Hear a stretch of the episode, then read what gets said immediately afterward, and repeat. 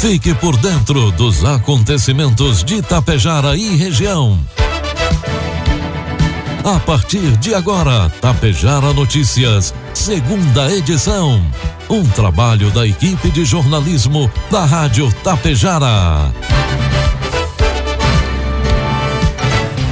12 horas com 36 minutos, 16 graus a temperatura. Boa tarde, está na aqui pela Tapejara FM 100,5, a segunda edição do Tapejara Notícias desta sexta-feira, 27 de maio de 2022. Tempo instável em Tapejara e os destaques da edição de hoje.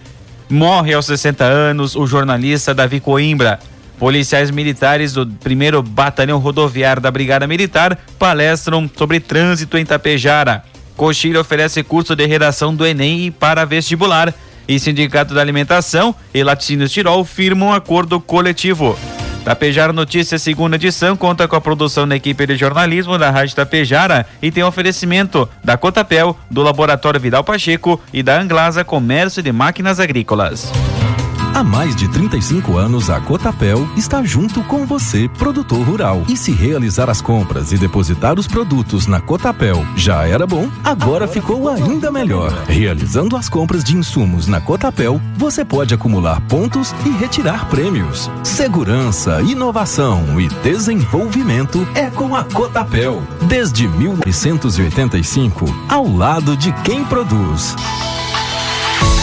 O Laboratório Vidal Pacheco está com descontos especiais em exames. Faça o seu orçamento e confira. Atendemos todos os tipos de convênios e particular. Equipe técnica especializada para proporcionar a sua satisfação. O Laboratório Vidal Pacheco possui uma unidade pertinho de você, em Tapejara, na rua 15 de novembro, 121, em frente ao sindicato. Ligue 3310 1445. Encontre a solução que você precisa na Anglasa. Distribuidores de calcário e ureia são máquinas essenciais em grandes produções para equilibrar a acidez do substrato, contribuindo com o fornecimento de nutrientes para a planta. Essas máquinas dosam e distribuem os fertilizantes de maneira homogênea a Anglasa tem à disposição diversas marcas e modelos de distribuidores de acordo com a sua necessidade. Entre em contato com o nosso vendedor na sua região, Alexandre Almeida, pelo fone 999942465 e tire suas dúvidas. Produtos agrícolas. 12 com 39, cotação dos produtos agrícolas, preços praticados pela Cotapel nesta sexta-feira. Soja, e reais com 70 centavos, milho, e reais, trigo pão PH 78 ou mais, e reais.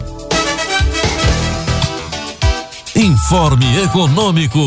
Trazemos também informações da cotação no mercado econômico. Neste momento, na Bolsa de Valores, o dólar comercial está operando a quatro reais com setenta e seis centavos, dólar turismo quatro com noventa e seis, euro cinco reais com onze centavos. Previsão do tempo. A sexta-feira tem frente fria que atua sobre o estado e vai se afastando, o que terá como consequência mais chuva, que deve vir acompanhada de trovoadas para todo o estado. Há risco de temporal para Porto Alegre, região metropolitana, extremo sul, litoral e região central. Não há chances de granizo, mas a região costeira extremo sul pode ter ventos mais fortes com intensidade de 40 km por hora. A região da fronteira oeste terá precipitações pontuais, enquanto áreas do norte, próximas à divisa com Santa Catarina e da Serra, terão um dia marcado pela chuva, mas com volumes não tão altos. Os acumulados serão moderados de 20 a 40 milímetros de maneira geral. A região de Santa Maria deve ter a mais volumosa, com previsão de 50 milímetros, representando 35% da média esperada para o um mês. Em Tapejara, sexta-feira amanheceu com tempo instável, previsão de tempo chuvoso ao longo de todo o dia, 11 milímetros de precipitação, temperaturas podendo chegar aos 18 graus. Durante o final de semana, a previsão também será de tempo chuvoso, tanto no sábado como no domingo. O acumulado será de 40 milímetros de chuva e a variação térmica entre 12 e 19 graus. Destaques de Itapejara e região.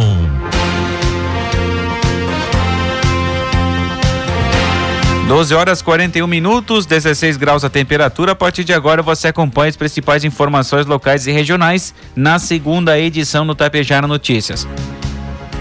O jornalista Davi Coimbra, do grupo RBS, morreu nesta sexta-feira, 27, aos 60 anos, em Porto Alegre. Ele estava internado desde domingo, dia 22, no Hospital Moinhos de Vento, na capital, para tratar de um câncer no rim descoberto em 2013. Ele deixa a esposa Márcia e o filho Bernardo, de 13 anos. Desde 2013, o jornalista transitava entre Boston, nos Estados Unidos, e o Brasil para realizar tratamento experimental contra a doença. O câncer foi tema do último livro de Davi Coimbra, Hoje Eu Venci o Câncer, lançado em 2018, no qual o jornalista relata como descobriu quais os métodos ajudaram no tratamento. Formado na PUC do Rio Grande do Sul, Davi Coimbra trabalhou como assessor de imprensa da livraria editora Sulina antes de dar início à carreira de repórter e editor, sobre a qual fez carreira em jornais como Correio do Povo, Diário Catarinense, Jornal da Manhã, Jornal NH e Jornal de Santa Catarina, além das rádios Eldorado e Guaíba e da RC, RCE TV. Em 1990, assumiu a edição de esportes do Zero Hora e promoveu mudança de forma e conteúdo. Reportagem estimulava sua equipe a fazer tão relevante quanto o resultado em campo eram as histórias que o futebol proporcionava. 98 estreou a faceta que o tornou mais conhecido, a de cronista. Atualmente ele escrevia uma coluna diária em ZH e participava dos programas Timeline e Sala de Redação da Rádio Gaúcha. O Sindicato dos Trabalhadores nas Indústrias da Alimentação de Itapejara e região fechou nesta quinta-feira, dia 26, o acordo coletivo de trabalho com a empresa Laticínios Tirol que beneficiará todos os trabalhadores da empresa.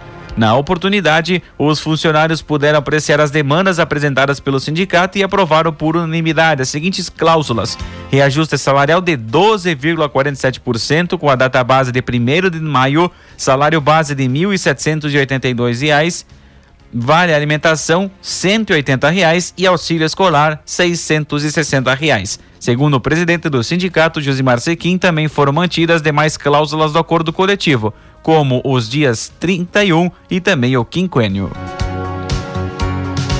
A administração de Coxilha, através da Secretaria da Assistência Social, informa que na próxima segunda-feira, dia 30, estarão abertas inscrições para o curso de redação no Enem e vestibular, em parceria com o Senac de Passo Fundo. São apenas 25 vagas que foram disponibilizadas. O curso acontecerá nas quartas-feiras, das seis e meia da tarde às nove e meia da noite, na Escola de Ensino Fundamental Pantaleão Tomás e terá carga horária de 20 horas. Inscrições serão recebidas no CRAS presencialmente e o candidato deve estar portando documento de identidade, CPF e histórico escolar atualizado. Interessados devem ter ensino médio completo ou ainda cursar o nono ano ou o ensino médio. O início das aulas acontecerá quando todas as vagas forem preenchidas. Maiores informações pelo WhatsApp 991 36 76 38. 12 com 44, 16 graus a temperatura. Na noite de quarta-feira, dia 25, policiais militares do 1 Batalhão Rodoviário da Brigada Militar, pelotão Coxilha, participaram de ação em prol do movimento Maio Amarelo, ministrando palestra para alunos do ensino médio e também da rede municipal de ensino sobre segurança no trânsito no Centro Cultural José Maria Vigo da Silveira, em Itapejara.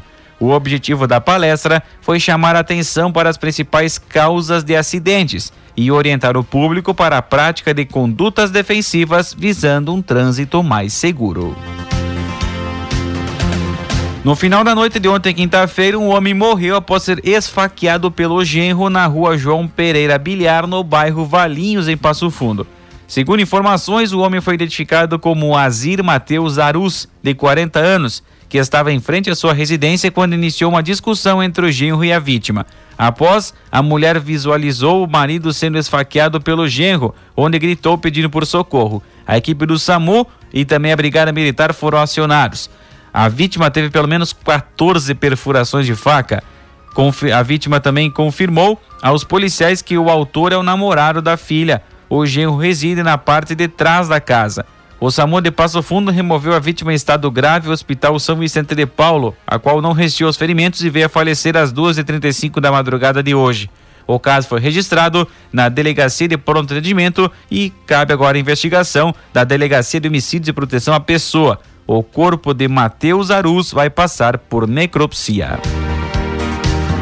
Um importante encontro foi registrado nesta quarta-feira, dia 25, em Passo Fundo, sobre o caso que envolve o advogado Maurício Dallagnol, acusado de lesar clientes e se apropriar de recursos em processos envolvendo a extinta CRT Brasil Telecom, onde evoluiu para um acordo que poderá culminar com a liberação de pagamentos a vítimas identificadas durante a Operação Carmelina, deflagrada em 2014 pela Polícia Federal. No Fórum de Passo Fundo, na quarta vara civil, o juiz Luiz Clóvis Machado da Rocha Júnior, responsável pela ação coletiva movida pelo Ministério Público e por uma ação cautelar movida pela Defensoria Pública do Estado, que trata do caso, realizou audiência buscando dar seguimento à tramitação do processo. Na oportunidade estiveram representados o Maurício Dallagnol, a Associação das Vítimas, Defensoria Pública e o Ministério Público. A Associação das Vítimas solicitou audiência de conciliação para buscar liberação dos recursos que estão apreendidos no processo criminal em prol de 27 vítimas da Operação Carmelina, que originou toda a investigação contra o advogado. Estima-se um valor de 4 milhões de reais para as indenizações, conforme Ana Carolina Rescht, advogada e presidente da Associação das Vítimas, foi concretizado um acordo que prevê a liberação desse recurso, restando apenas a análise dos cálculos sobre os valores que cada vítima tem a receber. 12 com 48, 16 graus a temperatura. A Polícia Civil localizou e prendeu uma mulher de 33 anos nesta quinta-feira no bairro Cristal, em Vacaria, contra a qual havia mandado de prisão na cidade de Porto União, em Santa Catarina.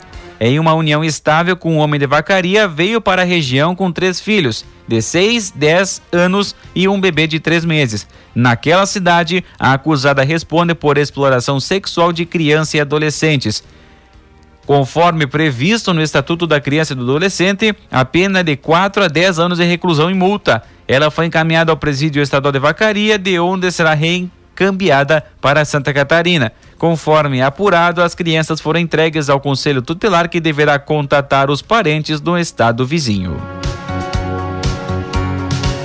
Iniciaram no meio-dia desta sexta as inscrições para o concurso público da Prefeitura de Erechim, que possui vagas tanto para a Prefeitura como Câmara de Vereadores e Instituto de Previdência. São mais de 90 vagas para cargos na área da saúde, arquitetura, engenharia, educação, contabilidade, técnicos, biologia, entre outros. Na Câmara de Vereadores, as vagas são para assistente administrativo, operador de mídia, cinegrafista, intérprete, intérprete de Libras, entre outros. Provas serão objetivas, práticas e de títulos.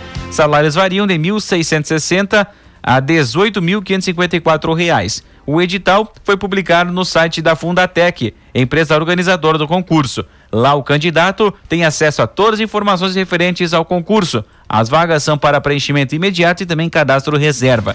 Inscrições encerram às 5 horas da tarde do dia 26 de junho e serão realizadas exclusivamente pela internet no endereço fundatec.org.br. O concurso tem o prazo de validade de dois anos, contado da data de emissão do edital de homologação nos resultados finais, podendo ser prorrogado por igual período uma única vez a critério da administração de Erechim. A polícia deverá investigar um sequestro relâmpago registrado em Passo Fundo nas últimas horas. Uma mulher de 43 anos foi assaltada e raptada enquanto voltava do trabalho. Na noite de ontem, quinta-feira, a vítima conduziu seu veículo Volkswagen Virtus, ano 2018, cor preta, quando foi interceptada por outro carro na rua João Schilling, no bairro Valinhos. Um homem portando uma arma de fogo anunciou o assalto e entrou no carro da vítima.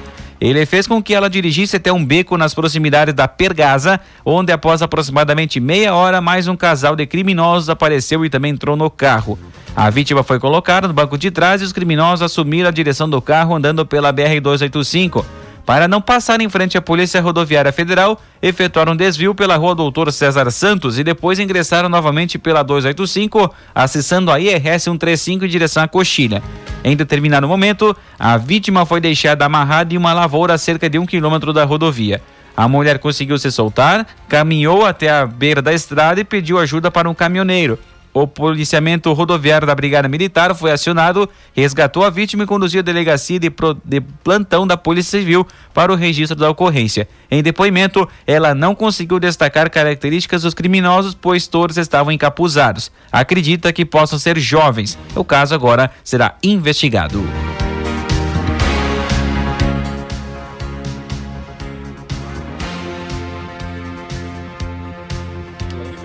12 com 51, 16 graus de temperatura e no próximo domingo, dia 29, ocorrerá na comunidade de São Caetano, interior de Aguaçã, de, de Sananduva, melhor dizendo, a primeira Olimpíada Colonial de Sananduva.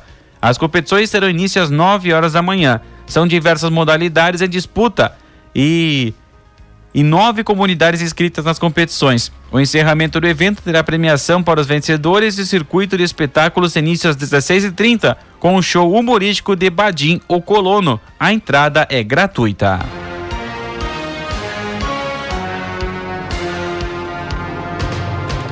Visando estimular os produtores para a atividade da psicultura, difusão do conhecimento e orientações técnicas, a Emater Ascar, juntamente com a Prefeitura de Irebango, no Alto Uruguai, promoveu o seminário de psicultura na última quarta-feira. A atividade reuniu mais de 80 produtores e extensionistas da Emater do município de Erebango, Getúlio Vargas, Estação, Charrua, Sertão, Quatro Irmãos e Floriano Peixoto, além de acadêmicos de agronomia da URI, Campos de Erechim, no Centro Multiuso em Erebango. Extensionista rural responsável pela atividade no estado, João Alfredo de Oliveira Sampaio, repassou orientações técnicas voltadas à criação de peixes com foco no manejo correto do açude, condições adequadas da água, profundidade, sistemas de produção, lotação e despesca.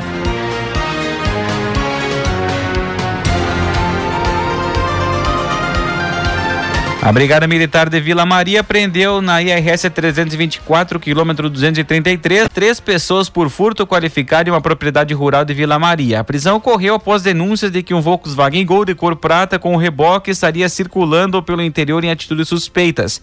Conforme a ocorrência, ele seria efetuado furto em uma residência no interior. Durante a abordagem, foram identificados três indivíduos, sendo que na revista pessoal e veicular foram localizados vários objetos onde os detidos não sabiam explicar a procedência.